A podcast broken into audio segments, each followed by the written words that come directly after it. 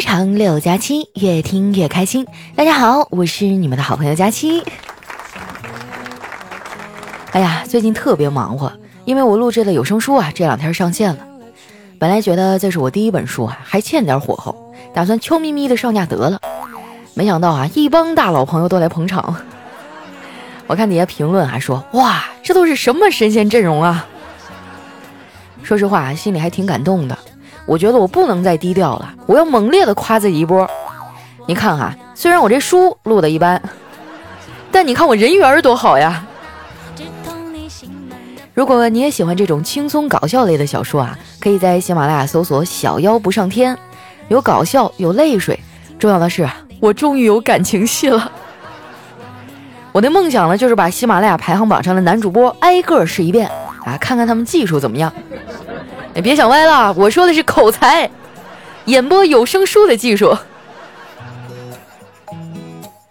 为了能让更多朋友啊知道我新书上架的消息，我这次呢可是认认真真的做了一波宣传，微博啊、公众号啊都发了一遍。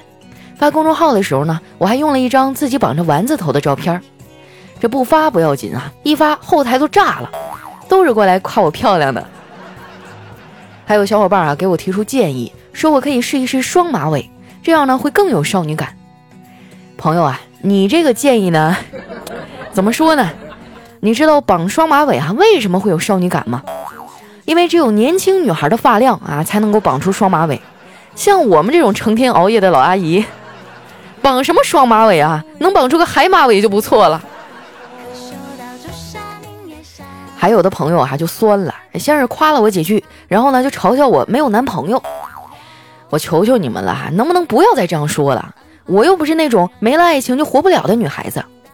我现在觉得啊，一个人也挺好的。说实话，我还真理解不了那些动不动就许愿，还说愿意花光自己所有的运气啊，来换一个人的真心的女孩。我就绝对不会这样。如果遇见那个人啊，要花光我所有的好运气，那他还是别来了。我过年还有打牌呢。再说了，我爸妈都不怎么催我了。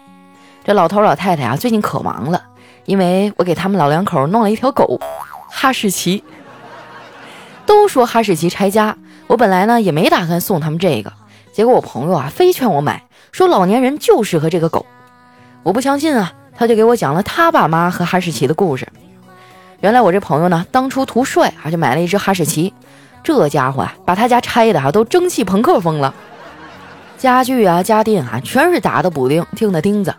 那后来他实在没办法了，就找了一家宠物店，想让宠物店呢帮忙寻个有缘人，结果直接被人家婉言拒绝了。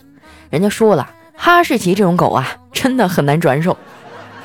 那后来逼得他实在没招了，就把狗塞给了自己爸妈。他说啊，给他爸妈之前呢，已经做了最坏的打算，就老人家哪怕把这狗给炖了，他都没有二话。没想到啊，狗送过去之后，完全就没有拆过家，啊，当时他都震惊了。因为他老妈说这狗特别乖，在家光睡觉啊，连觉都很少叫，而且呢还学会了转圈啊、作揖这些技能。后来仔细一询问啊，他才知道，他爸妈呢退休以后没事儿干，平时就爱出去遛个弯儿。这老两口啊，腿脚和身体也好，人均每天三万步啊，而且活动的时间呢都是错开的。比如说他老爸呀，早上五点去公园锻炼，两个小时。这狗刚被牵回来呀，又被他妈牵出去了，陪着买菜。买完菜呢，他爸又牵出去遛弯儿。这遛完弯回来呀，吃完午饭又被拉出去消食了。消完食呢，狗回到家，好不容易可以休息一下。下午呢，他爸就开始训练了，啊，就什么坐下捡东西啊，扔飞盘啊，哎，就这种金毛之类的高智商狗学的东西。那哈士奇笨呢，学不会，但是老头有耐心呐，一教就是一下午。学完这些东西啊，又该吃晚饭了。这老太太又拉着狗出去买菜。吃完晚饭呢，又要出去跳广场舞。跳完广场舞呢，又要跟老头出去夜跑。我要是哈士奇啊，有这样的爷爷奶奶，我也不拆家呀。这累的一天天跟犊子似的，根本就拆不动啊。我感觉这样哈，别说养不出拆家的哈士奇了，熬鹰都熬得出来呀。我跟我爸妈说的这个故事啊，老两口深受震撼。好胜心都被激发出来了，非要也养这么一条哈士奇。你还别说啊，自从这狗来了我们家之后，我爸妈的运动量翻了一倍。你不用说他们了，我们家卷卷都跟着老实多了。以前他多闹挺啊，不是跑来跑去啊，就是在那瞎叫唤。哪天要是真的静悄悄的，那墙角就一定有尿。不过这个狗来了之后啊，我就比较惨了。它起的比我早，天天早上都得折腾一通，这时间长了真是受不了。有句俗话说得好啊，一日之计在于晨。这早上我都不能安心的睡个好觉，那这一天啊，基本上就都废了。还好啊，最近微博上的瓜比较多，总是能让人为之一振。不瞒你们说啊，我现在白天呢都靠着微博热搜提神儿。不过最近的消息呢都比较负面，不是离婚就是分手的。好在前两天啊传来喜讯，说那个吴亦凡脱单了，女朋友还是个大学生。这不得不说呀，人跟人真是没法比。别人觉得对方好啊，哪怕是陷阱也跳搏一把，结果跟凡凡谈恋爱了。你也觉得对方好啊，是陷阱也跳，结果聊了半个月，对方告诉你啊，他帮爷爷炒了点茶叶，一千块钱一两，问你要不要尝一尝。好好琢磨琢磨吧，你是大学生啊，人家也是大学生，为啥人家就能和男神谈恋爱呢？咱先不说长相、性格这种问题哈，你想想，你一天在大学里都干点啥？天天躺在床上啊，不去上课，也不出去走一走，啥也不干，就躺床上啊刷手机，嘎嘎笑。你男神就算在你宿舍楼下站到天黑，他都碰不着你啊！姐作为一个过来人啊，想劝劝你们这些小年轻，还是好好珍惜一下在学校的时光吧。总有些人啊，身在福中不知福。我觉得啊，上学还是很有好处的，最起码在那个时候，我一日三餐都是稳定的。而且在学校呢，没有什么阶层限制，你还能认识一些特别的朋友。之前啊，我们班就有一富二代，家里特别有钱，有钱到什么程度呢？我听说啊，有一次他跟他爸吵架，他爸生气了，放出狠话：“我以后啊，每周就给你十万块钱，我看你怎么活。”后来啊，大家相处了一段时间，发现他这个人呢，还挺文艺的，平时啊喜欢画画。有一次啊，我无意间翻开了他的画本，惊奇的发现每一页画的都是我，一页一页点点滴滴啊，看得我眼泪都快下来了。我正看着呢，他突然闯了过来，一把夺过了手里的画本。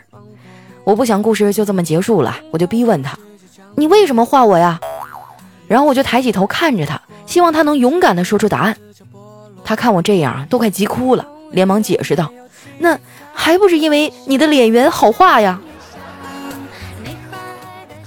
从那以后啊，我再给他发微信，他就不回我了。我就问他怎么回事啊？他说：“我不是没有回你啊，我都用意念回复了。如果你收不到，那说明我们没有心灵感应，连心灵感应都没有，那我们还聊什么呀？”你说这都什么强盗逻辑啊？把我给气的，当时就把他拉黑了。我发现啊，微信在拉黑和删除功能上啊做的还挺好的。别人删你的时候，系统不会告诉你，因为怕你伤心。但你删别人的时候啊，系统会问你确定吗？因为怕你会后悔。这么多年过去了，我们之间那点隔阂呀，也慢慢被时间磨没了。上次大学同学聚会，他又加了我的微信。得知我这么多年一直都是单身啊，他忍不住问我：“佳琪啊，你就不会觉得孤独吗？”我说：“会啊，有时候觉得一个人吃饭是挺孤单，但是一个人吃零食就不会。”所以啊，我现在就尽量多吃点零食，少吃点饭。他说：“那也太不健康了吧，都是垃圾食品。”我说：“垃圾食品怎么了？根据我的经验来看，人每隔一段时间必须摄入垃圾食品，要不然就不开心。”真的，像我们这种贫穷的肥宅啊，只能靠炸鸡可乐来排解忧愁。不过每次排解完忧愁，我都会胖二斤。说实在的，要不是被这一身肥肉拖累。我的人生啊，本来可以更加平顺的，也不知道什么时候我才能一夜暴富，中个彩票啥的。我反正都想好了，我要是中了大奖，那我就去商场里啊买一身的名牌奢侈品，然后再带个大金链子，包一个专机去澳门，就逛各大赌场，光照相不赌钱，然后呢各种发朋友圈。回来的路上啊，就找个酒店换一身地摊货，把家大金链子啊摘下来回家，然后呢再发一个朋友圈，从头再来。不过呢，这都是我的想象。哎，我的命里好像也没有那种偏财，长这么大哈，我连捡钱的时候都很少。我上高中那会儿呢，我爸去外地工作，我跟我妈睡了一阵儿，也不知道怎么回事啊。那时候我妈有个毛病啊，就是晚上呢，忽然会把灯给关了。每次我问他干嘛呀，他都说自己摁错开关了。有一次他去洗澡啊，我在床底下呢，发现了一个满是灰尘盒子，打开一看，嚯，里面零零整整的全都是钱，得有好几千块。我一时没忍住啊，就拿了两张，然后把这盒子呢放回了原处。后来他洗完澡回来，我在床上躺着，装作若无其事啊，看着手机。结果啊，他把灯一关，我这手上全是荧光粉。然后啊，我就被我妈结结实实的揍了一顿，哎，好几天屁股都是肿的，我连坐呀都不敢坐实了。好在我这个人皮实啊，平时磕了碰了也不在意。不过我身上有淤青的时候啊，大脑和手的反应是不一样的。我的脑子会说：“哎呀，怎么这么不小心啊？怎么搞的？”而我的手会说：“哎，赶紧摁一下，让我试试啊，到底有多疼。”我身上这些伤口啊，有很大一部分都是我们家猫挠的。为了教会它不要跑到桌上吃东西啊，我以身作则，把吃的啊都搬到地上吃。现在呢，我们家里啊已然形成一个定律：我在地上吃，它在桌上吃。我一想要上桌啊，它就挠我。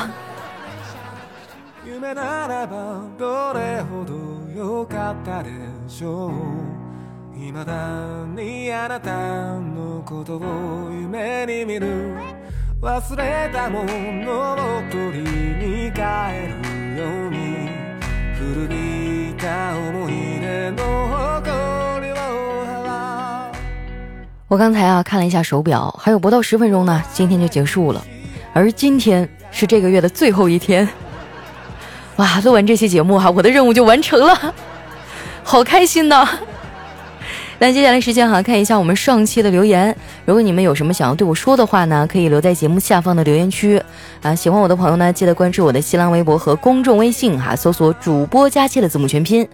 首先这位呢叫最爱佳期六六六，他说：“佳期啊，我的数学培训班结束了，可是我不高兴，因为老师很好，非常关心我。只有十五天的相遇，刚一放学，我这眼泪就下来了。哇，这老师得好到什么程度啊，让你对补习班恋恋不舍？那不是一个魔鬼一样的地方吗？”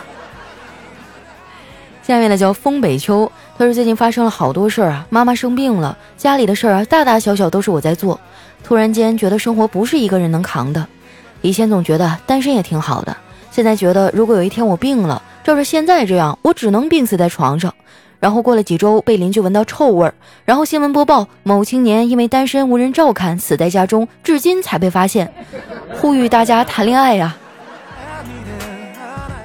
啊，我觉得也不一定吧，有很多事儿有钱就可以完成啊，比如说找一个好一点的疗养院，是吧？找一个好一点的护工。啊，怎么越想越觉得凄凉啊！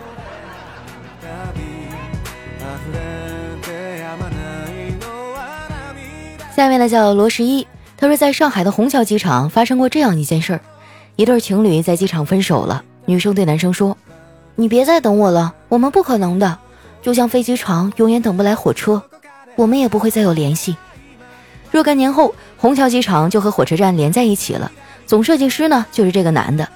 任何人都可以无止境的对一个人好，前提是值得。啊，虽然你这个故事很扯淡哈，但是我都快感动哭了。有没有人能告诉我这事儿到底是不是真的呀？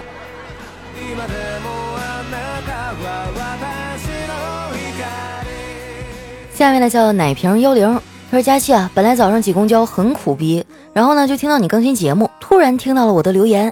只见我眼睛一亮，嘴角微微上扬，像是一位老母亲的期盼得以实现那样，望着车窗外，激动的心情久久不能平静啊。于是我给你买锤子的决心更加坚定了。什么时候来北京见面会啊？指定给你带过去。呵呵，你们要不要这么过分啊？上次我在上海的见面会，就有粉丝给我送了一块胸口碎大石的石头。”这次又有人要送大锤，你们要是想锤死我，你就早说。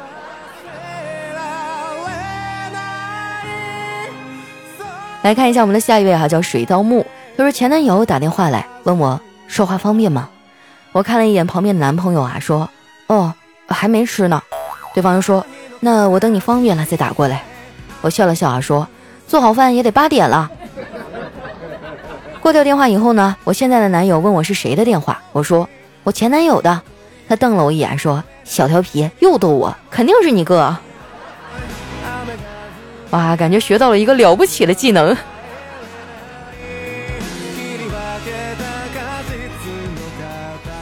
下面呢叫冰天雪地啊，他说真的问题不大，大不了啊我们就扣我丸子的工资嘛。啊，我现在觉得就是用到钱的时候呢，我就要看一看丸子最近有没有犯完错误。如果他犯错误了，哎，那这事儿就有办法解决了。来看一下我们的下一位啊，叫五队负重轮教你做人。他说：“佳琪啊，我是恐怖故事爱好者，我觉得你的嗓音呢很适合恐怖故事，你能录一个恐怖小说吗？越恐怖越好，我一定支持你。”哎呀，这个我恐怕不能。虽然你爱听恐怖故事哈，但是我害怕呀。你想啊，我一般录书都是在半夜，夜深人静，我在寂寞的小黑屋里，突然，哎呀！不行了，我现在一想，我就感觉心脏都受不了。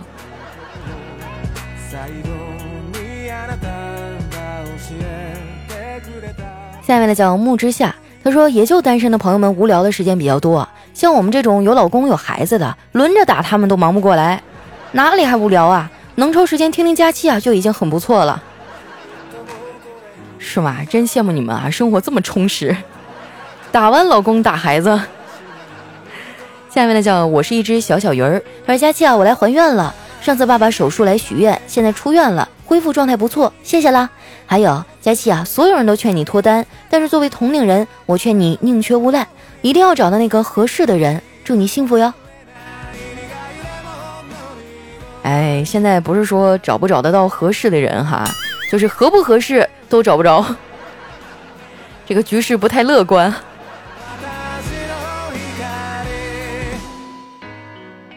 下面呢叫布莱恩陈，他说：“佳期啊，听你这期节目的时候，我在丽江，淋着丽江的雨，想起了上次在东京的时候给你留言，也是雨天。不知不觉，夏季已经结束了，经历了一个别样的夏季，一切都在变，没变的是我还在。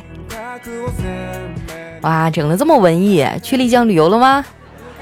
哎，我也好想去啊，我就是经常会给自己定个目标哈，我说，哎，等我忙过这一阵儿，我就要出去旅个游，结果这一年。”又要过去了，我还是没有出去。我希望我二零一九年能够抽空啊，出去，呃，不说多待吧，那待个五六天也行啊。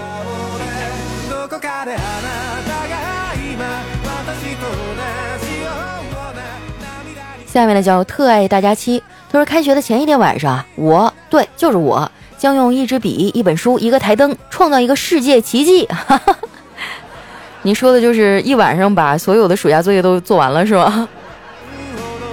你这个算什么奇迹啊？我小时候经常干啊。下面呢叫佳期家的小表弟，他说暑假先生去世前，紧紧的握着我的手，用一个低沉而缓慢的沙哑声音对我说：“会 会有寒假替我爱你。”啊，我刚开始一看暑假先生去世前。哇！当时我心里咯噔一下，我在想怎么安慰你呢？啊，整了半天是拟人化是吧？你真皮。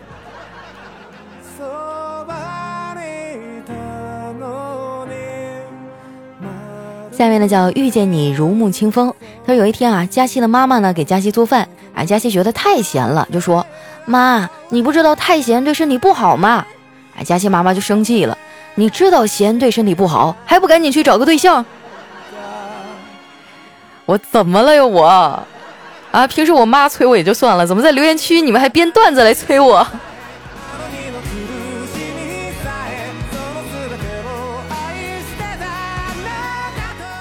下面呢叫佳期的小猫猫，他说有人问了，说人生是你自己的，你怎么就不珍惜呢？回答说，因为是我自己的，所以我想不珍惜就不珍惜。那成功和失败可以同时出现吗？啊，回答又说了，我的失败成功啊，引起了你的注意。啊，我的失败成功的引起了你的注意。哎，我就发现有些语句啊，如果你的这个重音放在不同的位置上，它表达出来的意思就完全不一样。下面呢叫不哭不闹不炫耀啊，他说：“你知道木门和铁门哪个是通往幸福的门吗？”我说：“嗯，木门不对，铁门也不对，是我们。”哇，这土味情话吧，觉得好甜啊！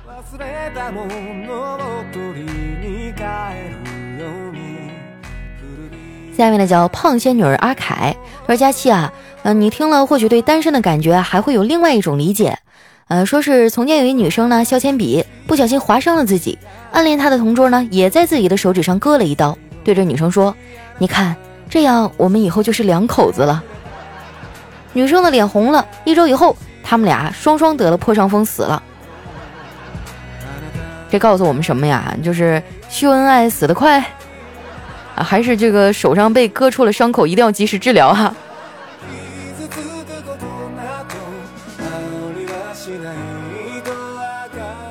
下面呢，叫我和佳期回娘家。他说媳妇儿昨天上秤啊，发现又胖了两斤。只见他咬了咬牙，握着拳啊，愁的不行。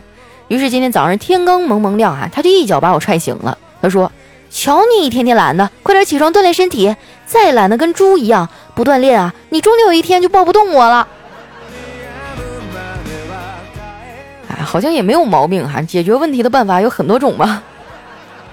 下面呢叫六九加七，他说跟老婆还有她的闺蜜们去山区里玩，闺蜜的老公开车，一路上都是盘山路，这个路很窄啊，只够两辆车并排的，车掉下来就是粉身碎骨那种。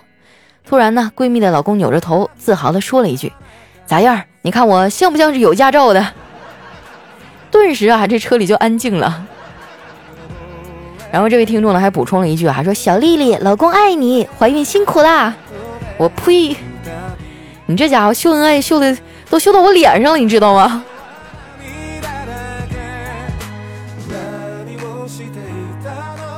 下一位呢叫努力学习的范哈，他说五二零那天呢，丸子问叨叨，叨叨，你说外国人是怎么过五二零的呀？感觉他们就是鲜花美酒啥的。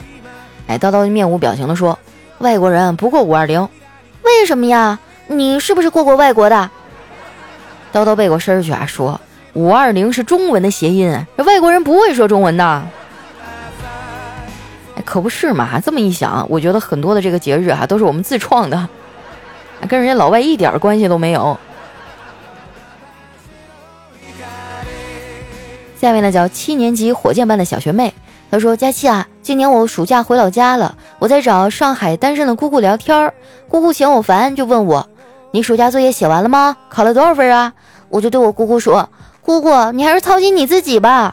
我今年小学毕业了，没有暑假作业，语文九十三，数学九十四，没考英语。姑姑你呢？男朋友找了吗？然后啊，就看我姑姑的眼圈红了。”看样子没事儿哈，我还真得钻研一下怎么对付熊孩子。现在这帮熊孩子啊，套路真是太多了。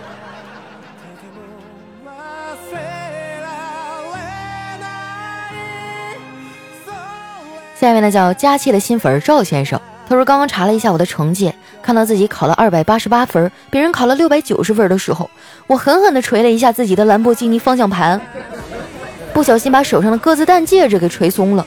当我趴在方向盘哭泣的时候，上面密密麻麻的、密密麻麻的钻石摁疼了我的脸。你说这牛逼吹的，我都有点读不下去了。于是呢，我给我爸爸打电话哭诉，但是爸爸说他工作忙挂了，只给我的银行卡转了一亿，让我自己买个学校高兴高兴。兰博基尼砸了，再换个自己喜欢的。你说我多可怜啊，连爸爸都不爱我了。哎，兄弟，你醒醒啊！你这牛逼哈，我只能给你八十八分，剩下那十二分得给交警。来看一下我们的最后一位哈，叫千山人迹。他说昨天啊，几个哥们聊天，聊聊小的时候啊，因为什么事儿被揍的最惨。一个哥们说啊，乒乓球拍买不起，把家里祖宗的牌位背学校去了。据他说啊，当天他横扫学校无敌手，晚上回家被他爷爷爸爸揍的哈，差点就去祖宗那里啊当面赔礼道歉去了。这孩子啊也是胆儿大，还有人敢接你的球。好了，时间关系啊，今天留言就先分享到这儿。喜欢我的朋友呢，记得关注我的新浪微博和公众微信哈，搜索主播佳期。想要听我新小说的朋友呢，可以在喜马拉雅上搜索“小妖不上天”就能找到我了。那今天咱们节目就先到这儿啦，我们下期再见，拜拜。